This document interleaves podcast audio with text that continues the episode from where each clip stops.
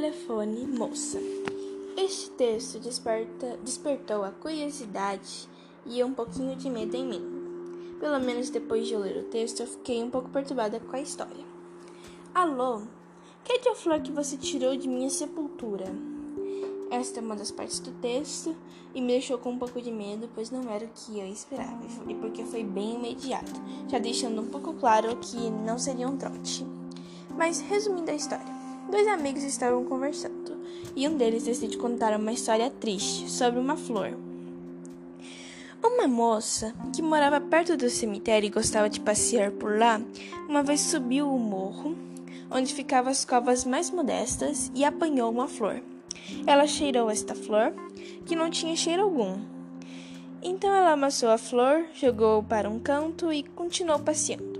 Após voltar para casa, começou a receber telefonemas todos os dias no mesmo horário. Uma voz lenta, triste, não sabia se era homem ou mulher, e que dizia para a moça devolver a flor que tirou de sua sepultura. No início pensou que era um troste, mas as ligações não paravam, e então ela pede ajuda de seus pais e seu irmão.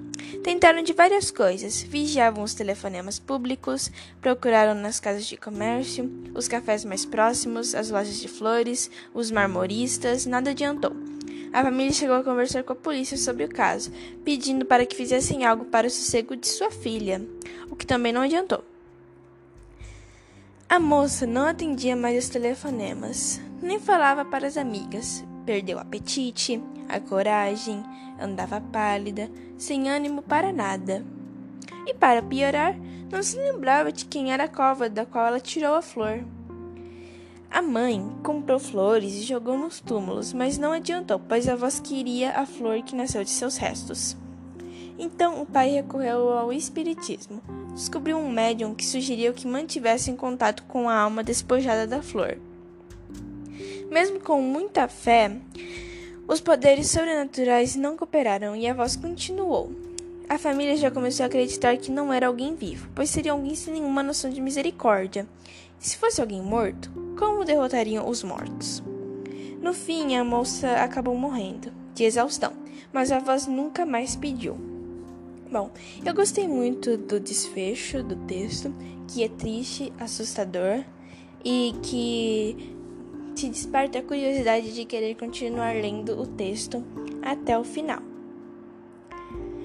No início do texto, o narrador fala: Não, não é conto, sou apenas um sujeito que escuta algumas vezes, que outras não escuta e vai passando.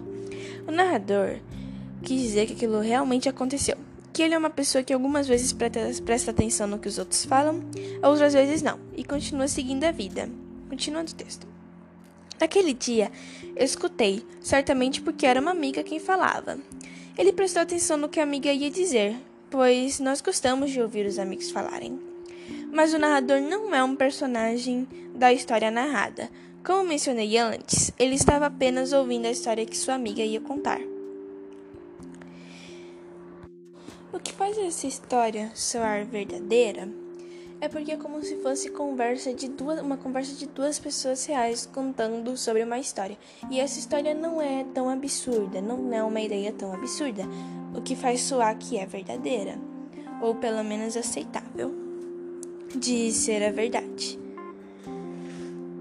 Como vemos no texto, a moça, ela, ela acabou morrendo de exaustão porque ela não conseguiu solucionar o problema dela e ela não estava mais com vontade de fazer nada, chegando até poder ficar doente, já que perdeu o apetite, ficou pálida, sem coragem, mas no caso dela seria um pouco difícil de solucionar se ela nem se lembrava de qual a cova. E também porque a flor já deveria estar, já deveria ter virado poeira a uma hora dessas. Mas quando estamos lidando com algum problema e precisamos superar o sofrimento para continuar vivendo nossa vida, nós temos que esquecer nossos problemas e pensar em como solucioná-los. Ou se, por exemplo, você estiver sofrendo com algum problema do passado, você tem que parar de se culpar ou culpar a pessoa e continuar vivendo a sua vida, para que isso não te atrapalhe nas suas escolhas, fazendo com que você pode tomar escolhas tristes ou erradas. Então, quando você quiser superar seu sofrimento, sempre converse com seus amigos, sua família e sempre tente solucioná-los. E se for algo do passado, tente superá-los e deixar o passado para trás. Bom, essa foi a minha crítica do, do texto Flor, Telefone Moça. Eu achei que é um texto bem interessante, um tanto triste, mas é um texto que te desperta curiosidade para ler até o final, principalmente pelo, pelo título, porque você não sabe o que esperar pelo título Flor, Telefone Moça, apenas três palavras, então você não sabe o que vai acontecer na história. Então, essa foi a crítica de Alice Beatrix Darwish Machado.